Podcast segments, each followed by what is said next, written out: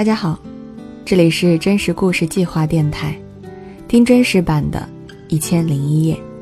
微信公众号搜索“真实故事计划”，在文章下方留言，分享属于你的真实故事。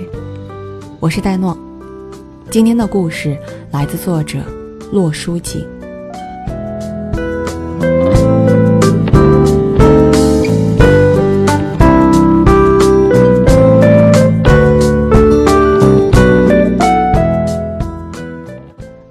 四年三月二十三日，我学会了发微信。这天下午，我用刚买的手机给老公发了一条微信：“晚上请按时回家吃饭。”五秒钟后，收到了他的回复：“好的，一定。”这种手指间的即刻传递，让我一瞬间有些恍惚。我想起三十年前的春天，我收到他的第一封求爱信。在忐忑不安的等待中煎熬了十五天后，他才等到我的回复。当时我在黄河北岸一个叫岭根的小镇上教书，小镇上有一条土街，街上有一个乡政府，乡政府对面搭着大戏台，戏台旁边是供销社的门市部，一条公路从中条山上蜿蜒而下，在这里和土街形成了一个丁字路口。每天有班车在这里停靠一下，就是车站了。这些都不重要，重要的是在丁字路的西边，那里有一个小小的邮电所。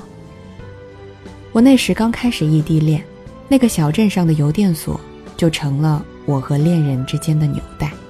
我俩约定，收到对方的信后立刻回信，这样，信写了发出去，在路上也要走七天。他回信后。再走七天到我手里，也就是说每半个月收到对方一封信。我月圆之夜的思念，他要到初一才知晓；而他初一的喜怒哀乐，我要到下一个十五才能体会到。这是在正常情况下。若是收到信没有及时回复，或者他出差了、下乡了，或者我进城了去培训了，或者邮局哪个环节出了差错，收到信的时间。就会更长。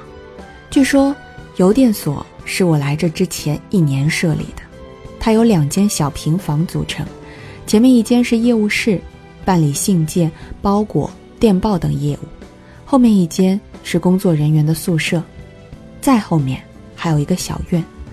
多少年过后，我还记得，业务员是一对夫妻，那个胖乎乎的中年妇女名字叫朵朵。每次我去送信，朵朵都会笑嘻嘻地说：“又写信了，放这儿吧，没问题，今天就能发走。”遇着吃饭，他还总是让我。他曾给我分析说，邮路之所以这样漫长，是因为我们隔着条黄河的缘故。现在看来，两地直线距离不到一百公里，自驾的车程不过两三小时，但在当时却极其不方便。我每次回来，不管是走水路或是陆路，都要一整天，还要起五更打黄昏。路上没有固定的车船，顺利抵达与否全凭运气。有一次，我一天做了六种运输工具，分别是自行车、拖拉机、机帆船、小蹦蹦、货车，最后是班车。漫漫游路，把人的思念拉长再拉长。把人的耐心锤炼再锤炼。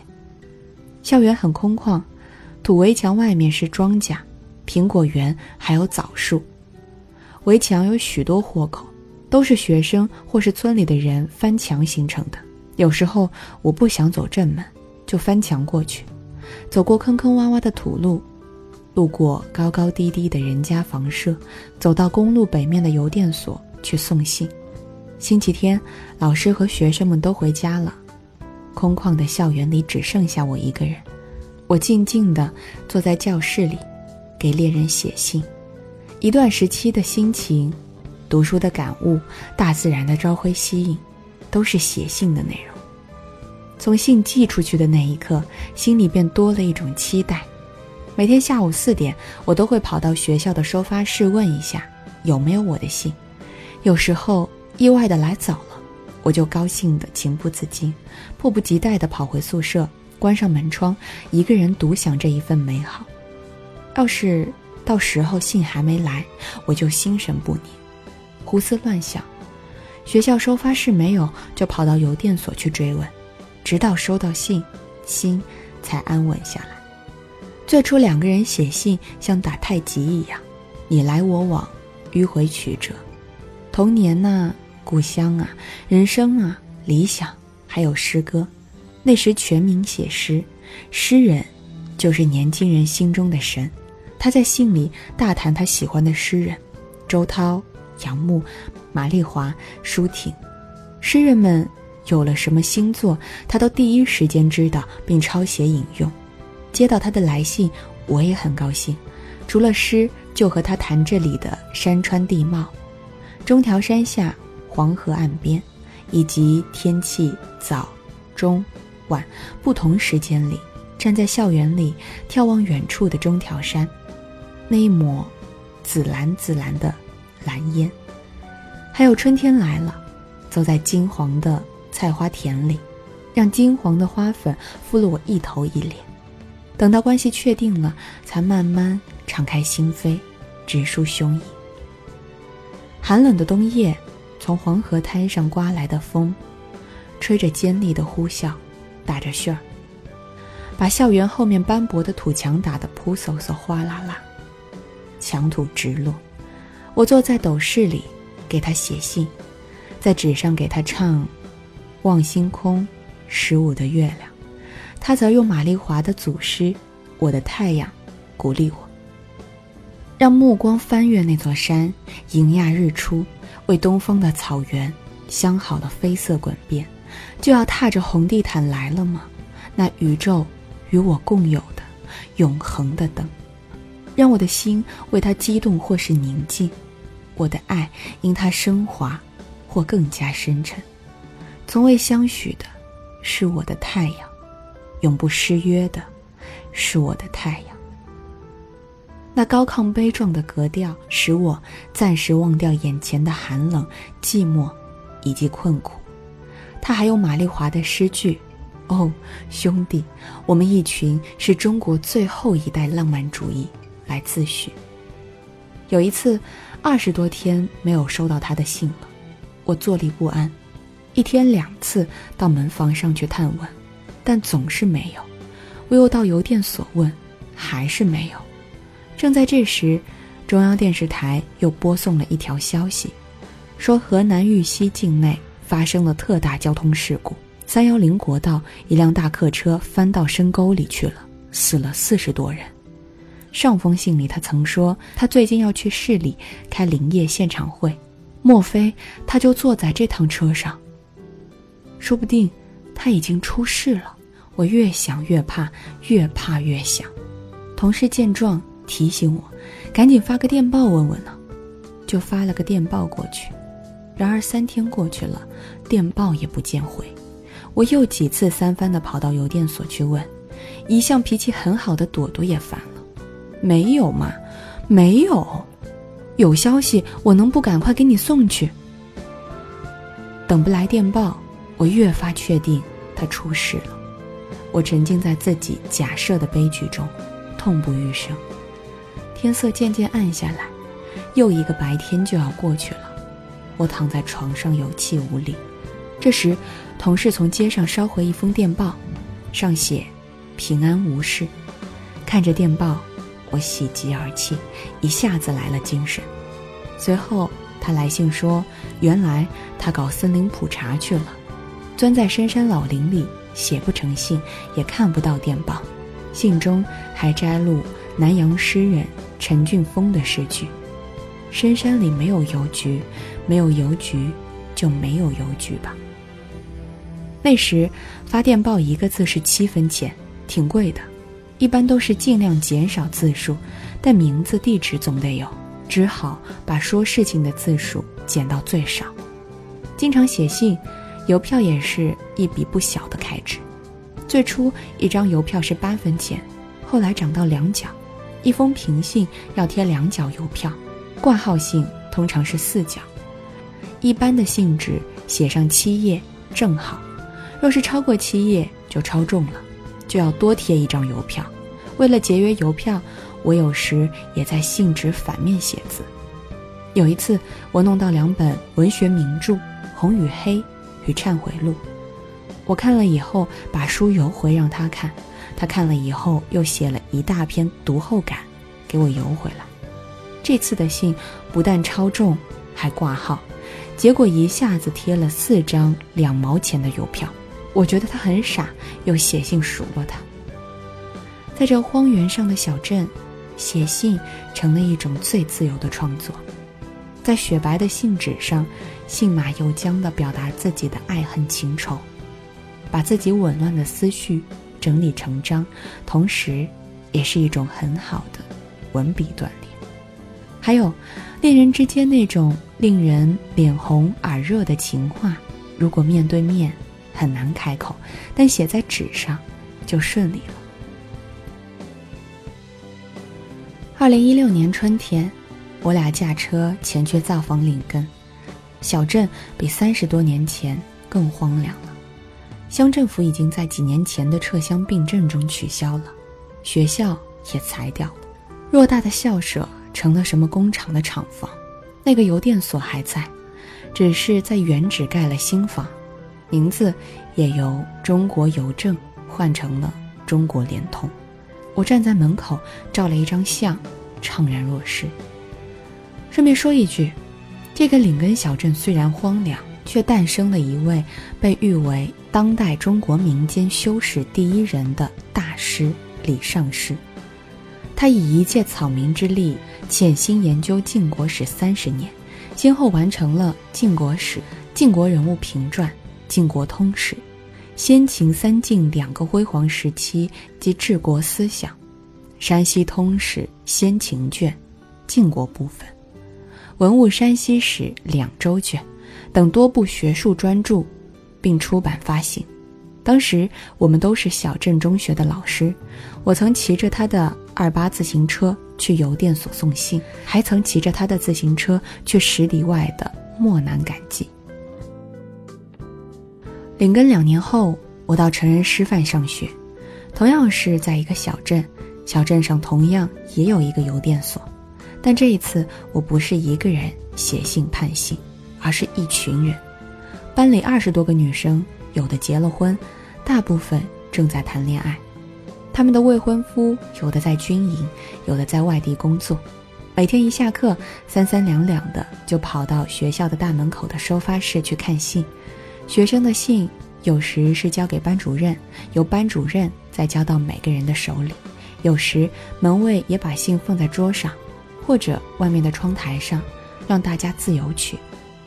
寝室里谁的女婿来信了，大家都跟上高兴，让他给大家买糖块、瓜子、花生吃，轰轰嚷嚷，这一天像过节一样。但女伴们的信都少，也没有我们的信长。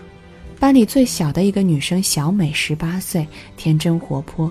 有一次她说：“你的信像树叶一样。”她不明白我们的每封信都有七八页、十来页，密密麻麻，都说些啥，因此很好奇。他说他写信老没啥说的，就要求看我的信，说向我学习写信。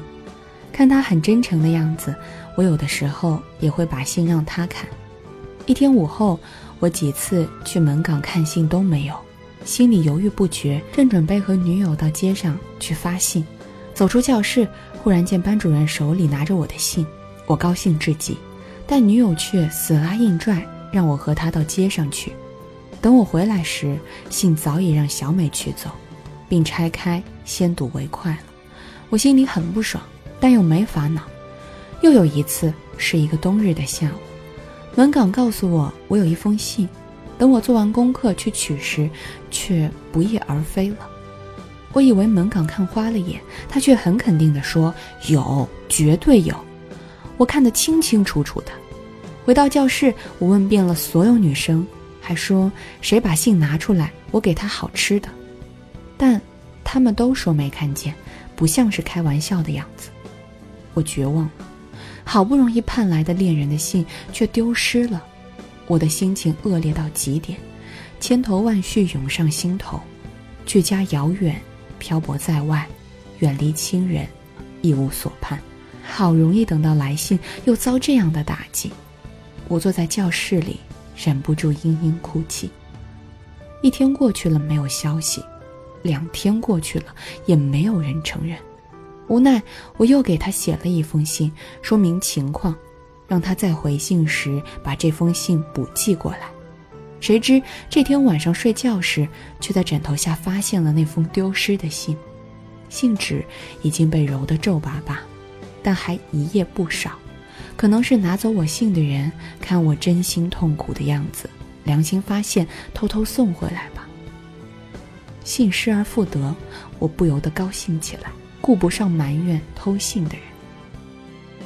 现在看来，恋爱中人说的话。有时候就像高烧中的抑郁，有时候就是自说自话。一结婚，那都原形毕露了。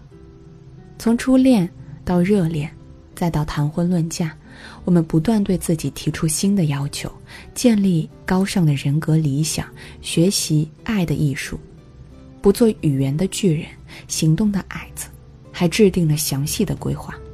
第一年怎么怎么，第二年怎么怎么。现在看来都是笑谈，但那时候却是真诚的。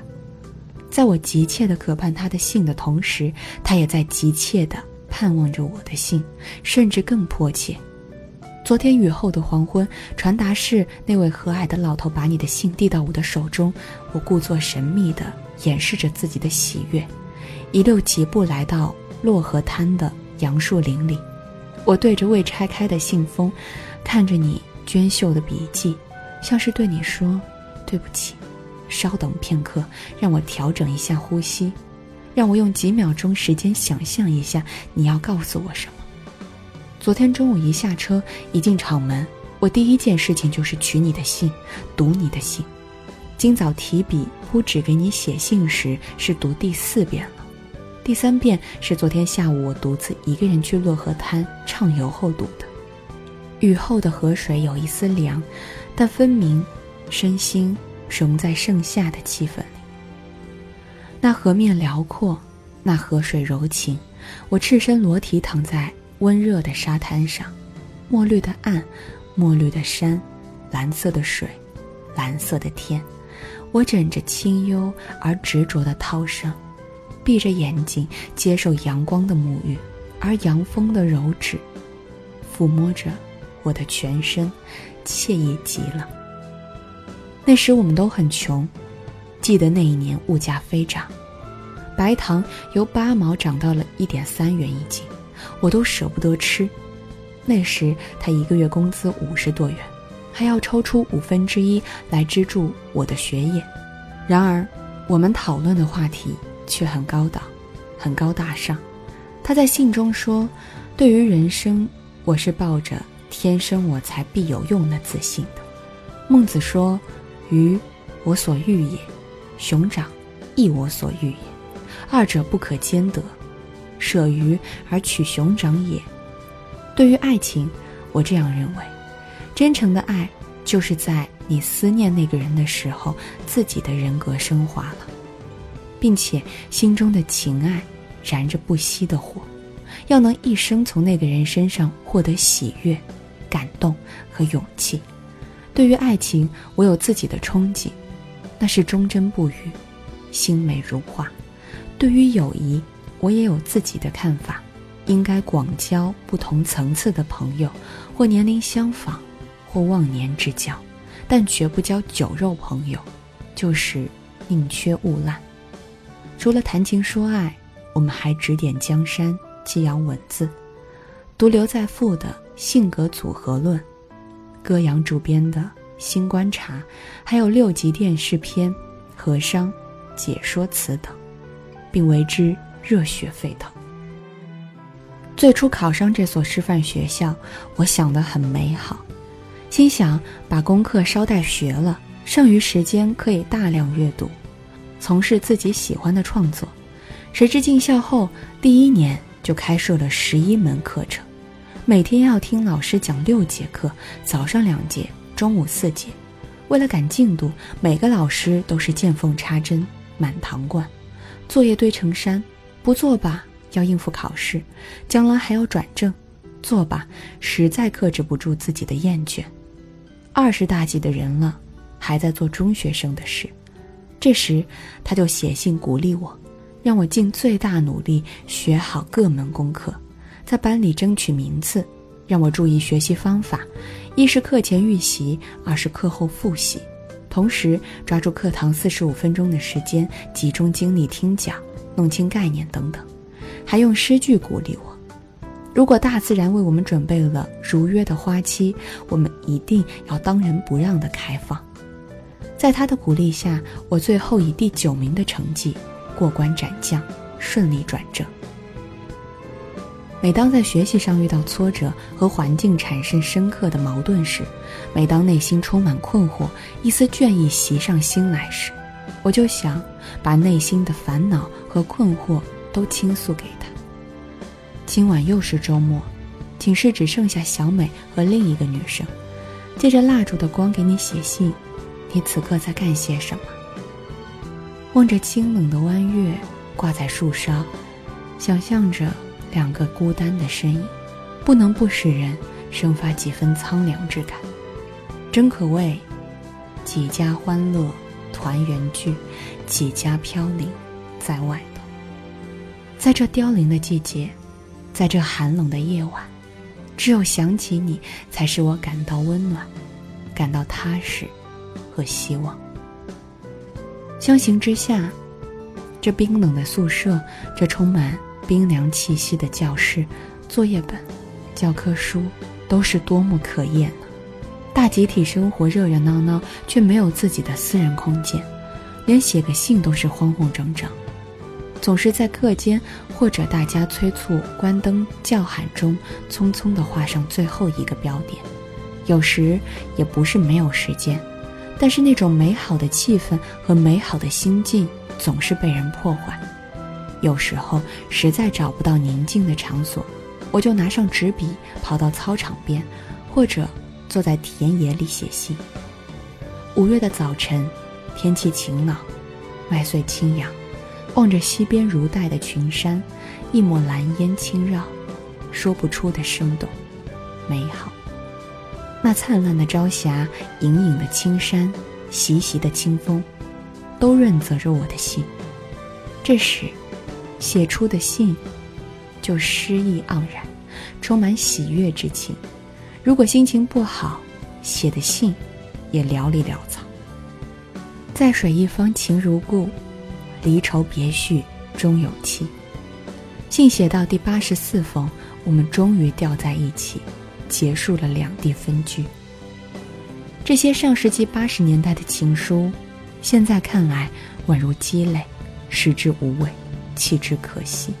几次搬家都想把它轻装掉，老公却说：“你呀，没有一点收藏意识。